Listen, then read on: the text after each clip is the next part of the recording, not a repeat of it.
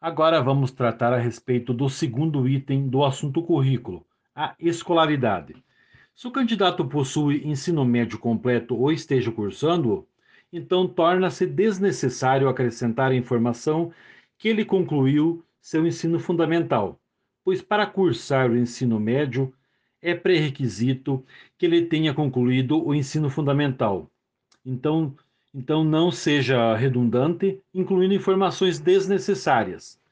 Caso tenha como escolaridade o ensino superior completo ou incompleto, não é necessário informar que concluiu o ensino médio, ao, a menos que esse ensino médio tenha sido cursado na modalidade técnica ou profissionalizante.